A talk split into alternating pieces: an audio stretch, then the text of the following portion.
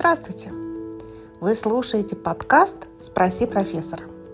Это научно-популярный подкаст о том, что происходит сейчас в нашем быстро меняющемся мире, о том, что происходит в сфере экономики, финансов, управления, технологий и, главное, о том, почему происходит так, а не иначе. И с вами я, настоящий профессор, и зовут меня Оксана. Сегодня мы поговорим о законе э, убывающей предельной полезности, который непосредственно относится к поведению потребителей. Этот закон очень важно знать бизнесменам, потому что, ну, всем тем, кто занимается бизнесом, для того, чтобы понять, как правильно установить цену. Кроме того, этот закон необходимо знать всем нам, потому что мы все с вами потребители, и мы должны понимать, почему очень часто в магазинах бывает такая цена 2 по цене 3. Что это такое? Для этого мы сегодня с вами и будем разбираться. Полезность – это экономический термин, используемый для обозначения удовлетворения или счастья. Проще говоря, закон убывающей предельной полезности означает, что чем больше товара вы используете или потребляете, тем меньше удовлетворения вы получаете от каждой дополнительной единицы. Предельная полезность может снизиться до отрицательной величины, поскольку потребление другой единицы любого продукта может стать совершенно невыгодным.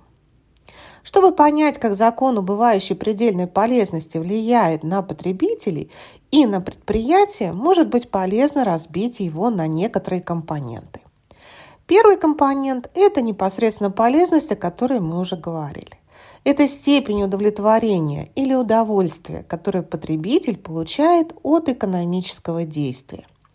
Например, Потребитель может купить шаурму, чтобы больше не испытывать голода. Таким образом, шаурма в этом случае обеспечивает некоторую полезность. Предельная полезность – это удовольствие, которое потребитель получает от каждой дополнительной единицы потребления. Она вычисляет полезность сверх первого потребленного продукта. Если вы покупаете бутылку воды, а затем вторую, полезность, полученная от второй бутылки воды, является предельной полезностью. Закон убывающей предельной полезности напрямую связан с концепцией снижения цен. Поскольку полезность продукта уменьшается по мере увеличения его потребления, потребители готовы платить меньшие суммы за большее количество товара. Предположим, что покупатель платит 10 тысяч рублей за пылесос. Поскольку второй пылесос для него не нужен, не имеет столь высокой полезности, этот же индивид готов заплатить только 2000 рублей за второй пылесос.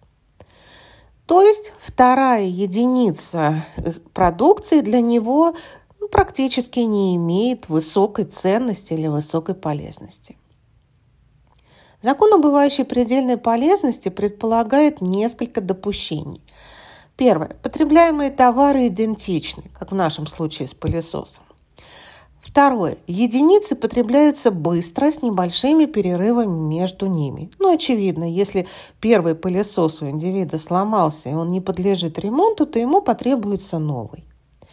Если же он покупает два пылесоса в ограниченном промежутке времени, то, естественно, второй пылесос для него будет нести меньшую полезность, чем первый.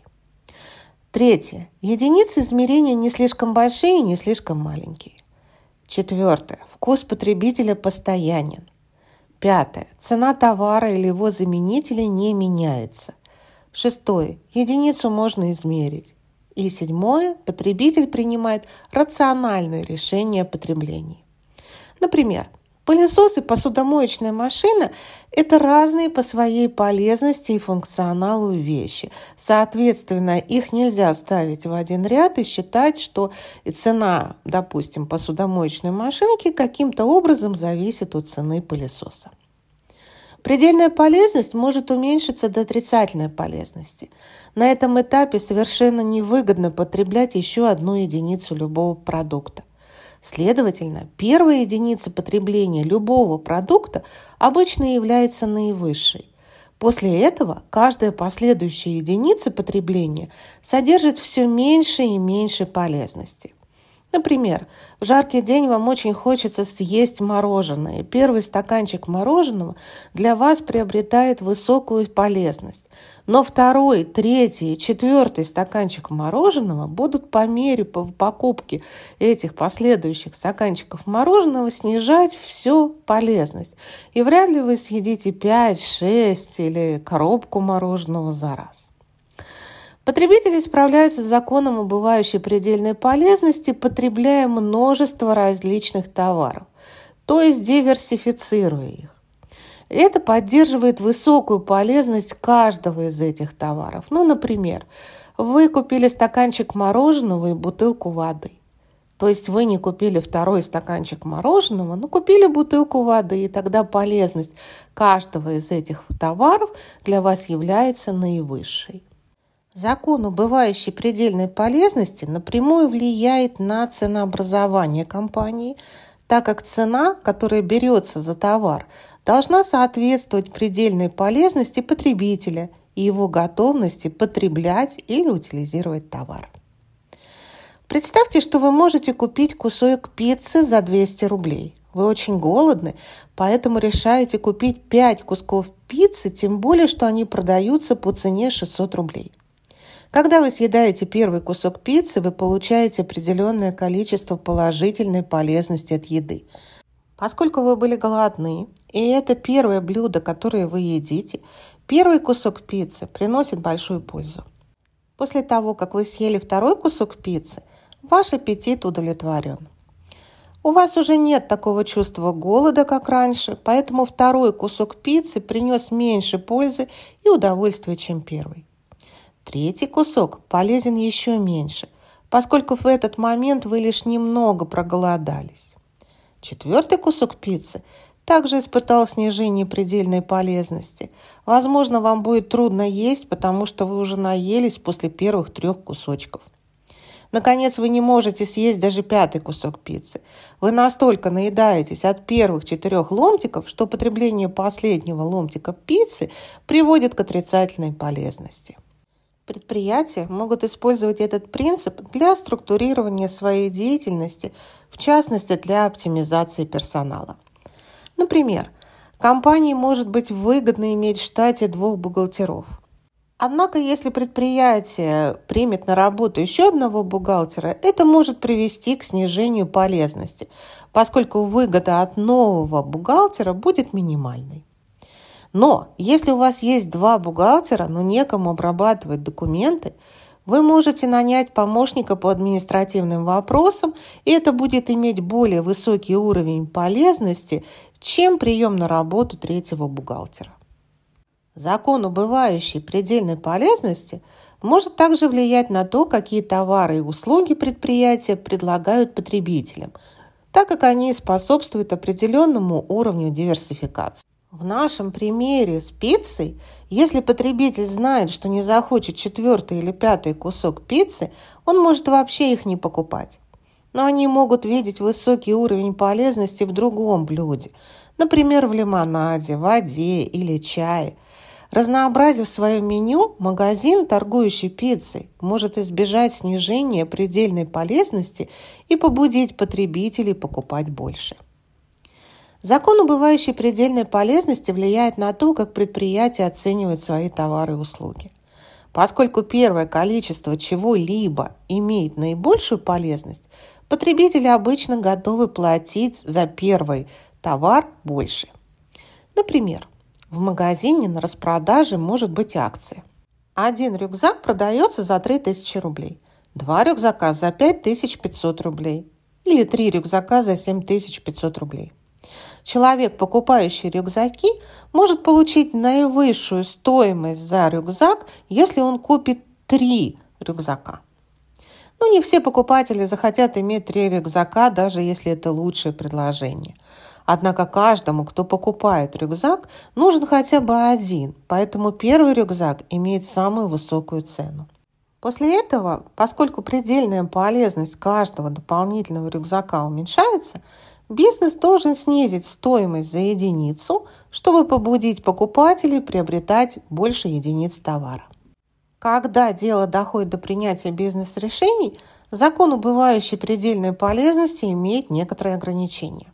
Закон не будет действовать должным образом или может даже не применяться, если потребляемые единицы очень малы. Эти единицы имеют разный размер. Между потреблением единиц существуют длительные перерывы.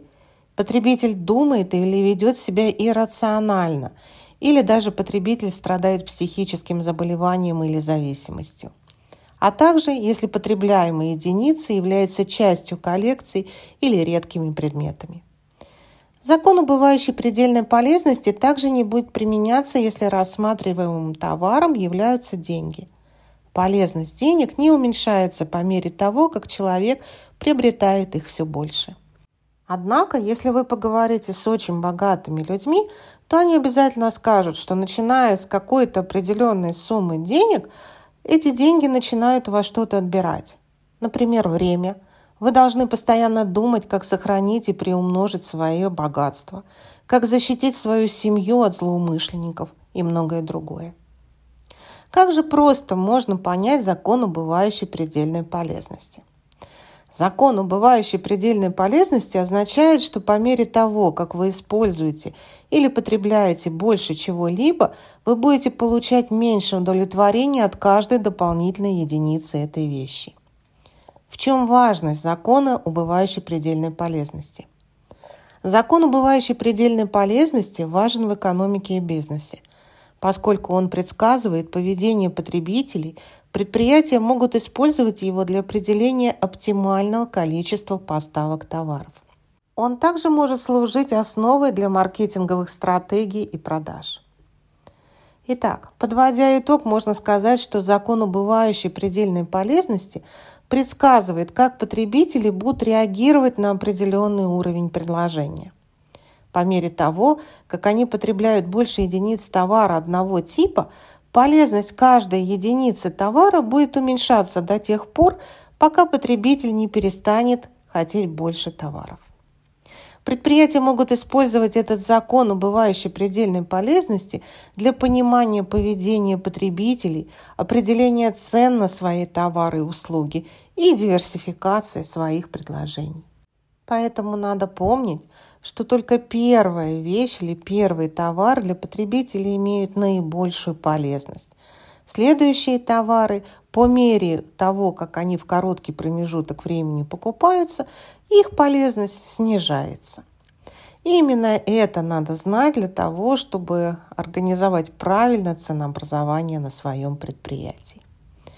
Подписывайтесь на канал, ставьте лайки, поделитесь с друзьями – задавайте вопросы и до новых встреч!